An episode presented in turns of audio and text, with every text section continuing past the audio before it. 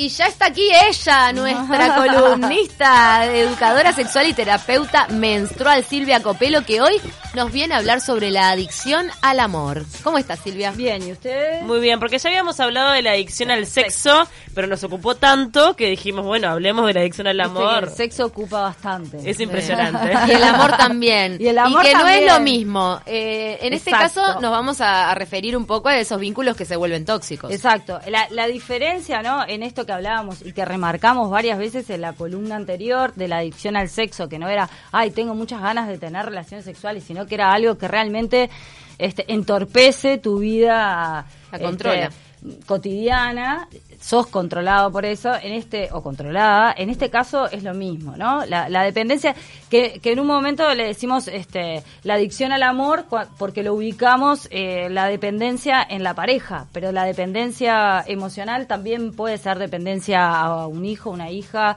eh, a un familiar, pero en este caso lo vamos a ubicar en la pareja, que es lo que lo que a veces es lo más conocido y lo que mm, no, no es que más problemas traiga, pero de repente eh, hay mucha gente que ha pasado por relaciones tóxicas, ¿no? Totalmente. Cuando hablamos de dependencia o de adicto al amor, tiene que ver con eso, con ser adicto a una relación que no es sana. Porque Exacto. en realidad, si habláramos de un amor sano, está buenísimo. Ser Exacto. adicto al amor sano en todas sus manifestaciones. Claro, esto es adicto de verdad, ¿no? Porque en las Yo creo que igual personas... la palabra adicto siempre, porque siempre lo que está haciendo es sacando el control de, de tu persona Exacto. y poniéndolo en el otro. Así sea, como decía ella, un hijo. La- el amor, cuando si es adicción, no es bueno. No es amor. Y tenemos, no es amor. No es amor. Claro, quizá es- esa es la. Y, y además es eso, es, es trata de cubrir una serie de necesidades emocionales que son insatisfechas mediante una relación de pareja. ¿Qué quiere decir? Yo me siento vacía si estoy sola, ¿no? Y necesito una pareja como Claro. para sentirme completa. Pero en realidad, así como decíamos en- que en el sexo la persona tenía relaciones sexuales, terminaba de tener relaciones sexuales y a los cinco minutos quería otra vez y otra vez y otra vez, y no siempre con la misma persona, la, la adicción emocional o la adicción al amor eh, es esto en, en lo cual yo me siento vacía o incompleta si no tengo pareja. Cuando tengo pareja, en realidad no termino de sentirme este, completa tampoco. Porque además sabemos que nosotros somos seres completos y completas y no necesitamos a un otro o una otra para sentirnos completas. Sí, para sentirnos mejor, la media naranja, La media naranja es terrible, ese mensaje es terrible. Pero bueno, el tema es que igual, aunque estoy en pareja y siento en mi fantasía de que me voy a sentir completa y feliz, en realidad pasa que no es así. Entonces empiezo a, a entablar una, una relación con una serie de reclamos, que en realidad esos reclamos eh, son como en saco roto. Nunca me va a servir, o sea, nunca voy a te- terminar de sentirme satisfecha, porque en realidad esa insatisfacción no viene de ahora. proviene de adentro de uno. Exacto. Mm. Y se instala Ahora, en mucho ese, tiempo antes, ¿no? En ese proceso es donde vemos personas que eh, empiezan a exigirle a- al otro estar todo el tiempo pendiente, Exacto. la presencia permanente, casi que querer tragarse a la otra persona para... Exactamente. Hay una canción de, de, de La Trampa que se llama Carne, que yo la, escu- la escuchaba y yo decía, esto es tal cual, que dice, dame más, dame todo lo que tengas, lo que no tuviste y quieras. O sea, Por como, Dios. Sí, tipo, sí. No, todo- todo esa ser. sensación, claro, primero de sentir que la otra persona es prácticamente tu propiedad, este que tenés que controlar su pensamiento, Todo. su forma de decir, que te molesta conocer su pasado, o sea, primero que esa a mí ya eh, ese tipo de parejas que quieran indagar sobre todo tu pasado y toda tu vida amorosa, pará, tranquilo, es mi pasado, es mi vida, o sea, yo te cuento lo que quiero y lo que no te Claro. cuento, no, o sea, mientras estamos juntos ahí veremos. Claro, son, son personas además que tienen este, muy baja autoestima, lo cual en algún momento, después de que son, son personas en realidad que son muy inteligentes en otros planos, por lo general son personas que se destacan en, en- en- en sus planos profesionales o no es personas que no puedan resolver su vida cotidiana, sino que inclusive se les va mucha energía cuando están en pareja. Y cuando no están en pareja se vuelven como más creativas, más estables, porque en realidad toda esa energía que ponen en la pareja e- es, demasiada, ¿no? Entonces son personas que tienen muy baja autoestima, que en algún momento llegan a creer de que obviamente no son merecedores o merecedoras de ese amor, entonces también en algún momento empiezan a, a tomar eh, una posición de sumisión, ¿no? Bien. Es de, de sumisión, ¿no? No de la misión de la persona, sino de sumisa. No su claro. Este, y, por ejemplo, la persona le dice, ay, este, qué mal vestida que estás, y de repente, o qué mal vestido que estás, y, y de repente la persona puede decir, ay, no te metas en mi ropa, pero a los dos minutos va a ir y se va a cambiar. cambio, claro. ¿no? Que además tienen un miedo terrible a la soledad, que es un miedo real que los estructura, ¿no? No es, sí, tengo miedo de quedarme sola, es, es un miedo terrible, estructurante y desestructurante, ¿no? Y además, bueno, este es un es como una adicción que se ha estudiado medio poco porque se también se, se llamaba como trastorno de la personalidad, pero ta- pero ahora está como más específico y además tiene lo que decimos este el, el mono, ¿no? Eso que es cuando cuando alguien deja una droga, que la otra vez pusimos el ejemplo del tabaco, ¿no? Que decimos, bueno, cuando alguien se fuma 20, 25 cigarros por día, lo deja y su cuerpo reacciona. En estos casos pasa lo mismo.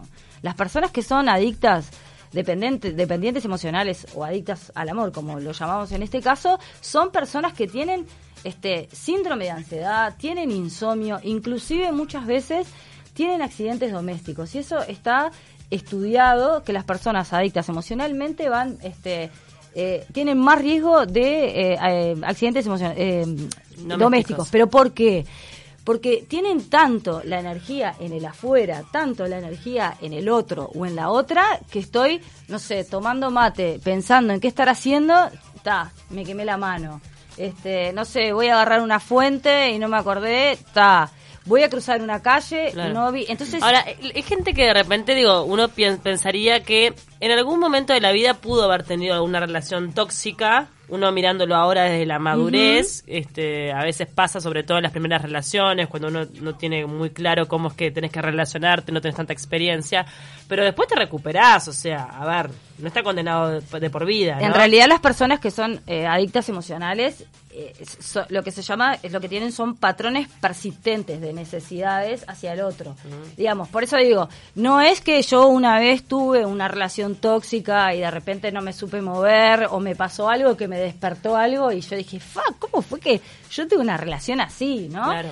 Eso sí es una relación tóxica, algo que capaz que me agarró inseguro o insegura. Sí, o, Es- o de repente la personalidad del otro te fue llevando. por claro. situaciones de vida. Momentos de la vida, o circunstancias. una, o una misma, no Sobre sé, todo en la etapa de, despertó- enam- de enamoramiento, donde ese ese síntoma de Claro. adicción al amor puede llegarlo a sentir Claro. una persona que igual sea sana, pero que después eso pasa, Claro, ¿no? esto no. Esto es esto es algo que te transversaliza. Son personas es que siempre te repiten ese patrón Exactamente. también. Y en general lo repiten también con otros vínculos, no solo con la pareja. No solo, a veces está concentradito en la pareja, a veces no. Lo que sí eh, existe son tra- tratamientos psicológicos. El otro día este, hablábamos de, de un grupo que, que existe acá en Montevideo que se llamaba Adictos al Sexo y al Amor, que son dos adicciones distintas, pero que en realidad se juntan. Yo había pasado, creo que era Canelones 1186.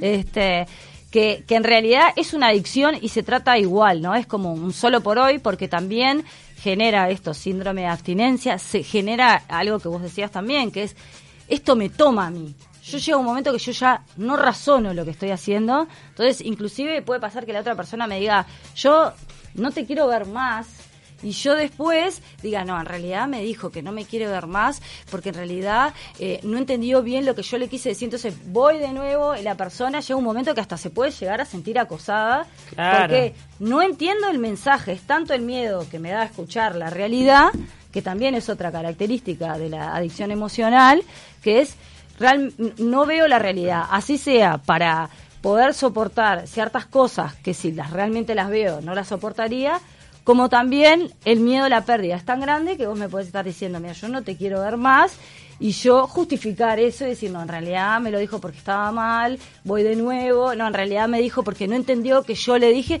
y así se generan también situaciones de, de acoso, situaciones inclusive de violencia, Claro, ¿no? no, es que el celo es como la, pre- la puerta de entrada a la violencia en la pareja, ¿no? El tema es que a Exactamente. veces uno puede, lo triste de esto es que uno puede estar con, con una relación que puede llegar a ser linda y por ese, por ese tema de la adicción al amor termina estropeándola también, porque en realidad a ninguna otra persona le gusta sentir que toda tu energía está depositada en la vida del otro. Por favor, agobia. Es Ni agobiante. a, ni a una misma, si, si vos estás con una pareja que vos sentís que, que todo su ser depende de vos, No, es como una carga tan tan pesada, ¿no? Como si, si, si yo me peleo con esta persona o discuto con esta persona, esta persona se le arruinó el día, que eso también, es no...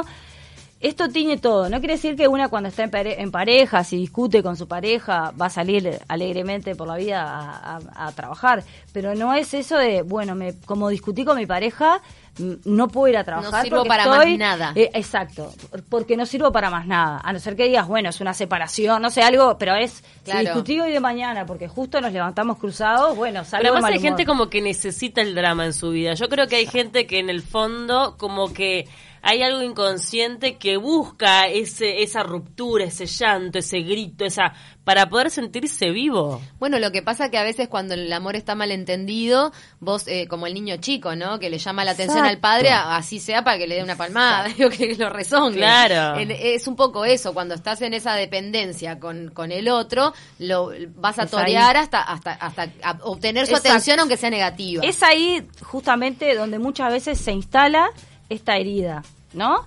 Este, por eso decimos que es una herida y que algo que transversaliza la vida de la persona, no es una sola relación, sino es algo que, que estructura a la persona y la persona es, su propia víctima, ¿no? Entonces, nunca una relación eh, va a ser, eh, digamos, eh, sana o va a ser estable porque, porque la exigencia es tanta que aunque yo me pegue con cinta adhesiva a la otra persona y estemos así, miraste para el costado y es como, no, no me estás entendiendo, no, no estás, eh, esto- la, necesidad es tan grande y no es hacia en sí, esa necesidad se cristalizó justamente cuando era niño o niña en la cual hubo eh, un maternaje o, o una crianza en la cual a veces pasa que los padres emocional, padres y madres, emocionalmente no están disponibles.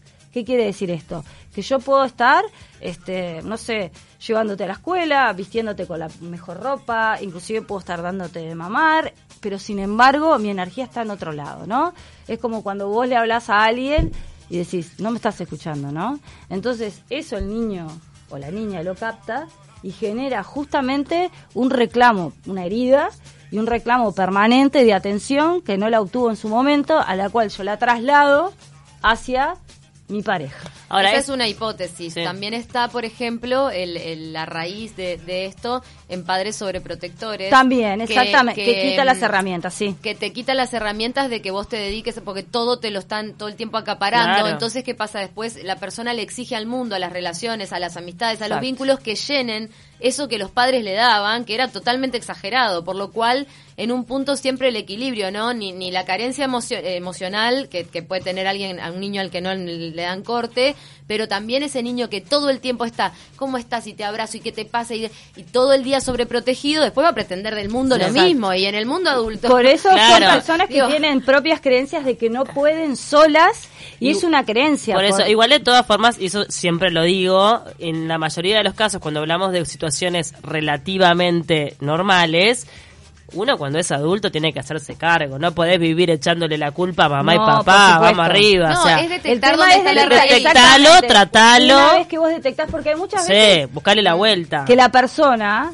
que, que sufre de esta adicción ni siquiera se da cuenta que, que, que la está sufriendo y siempre pone justamente la razón en el otro o en la otra, ¿no? Ah, si el otro me trata mal, la- otra este, no, no me presta atención y en realidad siempre yo vuelco esto que no puedo asumir en mí en el otro. Entonces, está bueno saber justamente que no es una cosa liviana, por decirlo de alguna manera, tampoco es una cuestión de que no se salga de esto, pero sí saber que el origen se puede dar en estos dos extremos. Inclusive los padres sobreprotectores pueden ser padres ausentes emocionalmente en el sentido de que no te resuelvo todo, pero tampoco estoy. Entonces, estas personas tienen una firme creencia de que no pueden solas y de que no pueden resolverse cuando en realidad es una creencia, porque son personas que tienen casi todas, trabajo, este, amigos, no es una cuestión, realmente es una creencia. ¿Cuánto tiene la no tolerancia a la soledad eh, como síntoma de esto, por ejemplo? Ansiedad, insomnio, esto que decíamos. los- Porque esto de, de- de sentirse bien solo o, o que uno puede emanar Claro, cosas de adentro, creo que es un poco el antídoto. claro. Más allá de que estés en pareja, los momentos de soledad Exacto. que tiene, ¿no? Decir, bueno, no sé, mi pareja se fue el fin de semana porque tenía X Exacto. su trabajo. ¿Cómo me siento? Eh, de- ¿Me siento desgarrado? ¿Me siento vacío? ¿O puedo hacer algo productivo con ese tiempo que es para mí? Claro, eh, esa, el que no tiene que ver, y en este vamos a aclarar también, no tiene que ver que yo tenga una pareja y me separe y no pueda hacer un duelo de esa separación de mi pareja, ¿no? Obvio. Eso es normal, común y corriente. Lo que estamos hablando es de otras cuestiones, ¿no? Cómo llevamos el duelo, si lo asumimos, si no lo asumimos. Y también esto que vos decís es verdad. A ver, eh, obviamente que para sanar yo no voy a estar todo el tiempo diciendo, sí, porque mi madre y mi padre. No.